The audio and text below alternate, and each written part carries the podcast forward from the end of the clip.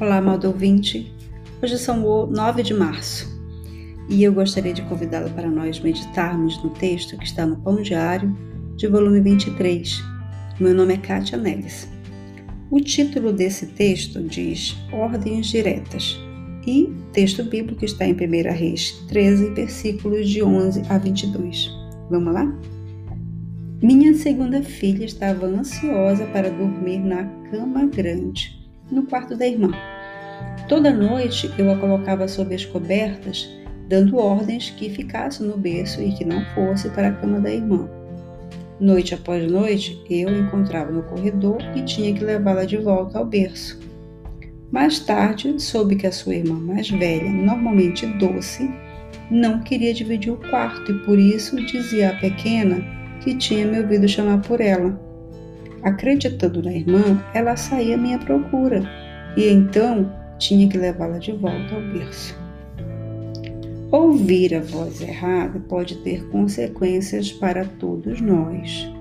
Quando Deus enviou um homem a Betel para falar por ele, deu instruções explícitas para que não comesse nem bebesse por lá, nem voltasse pelo mesmo caminho.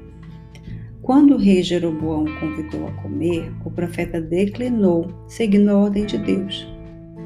Quando um profeta mais velho convidou a jantar, inicialmente o homem recusou, mas cedeu e comeu.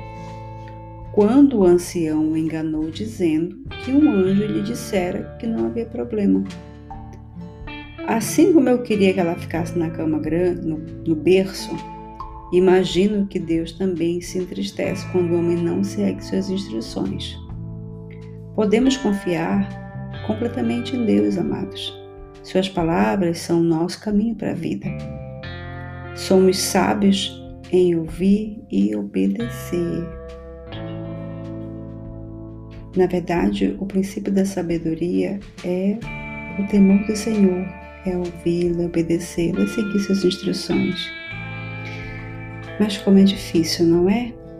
Mas ainda bem que temos o Espírito Santo de Deus com quem podemos confiar e podemos então vencer isso aí.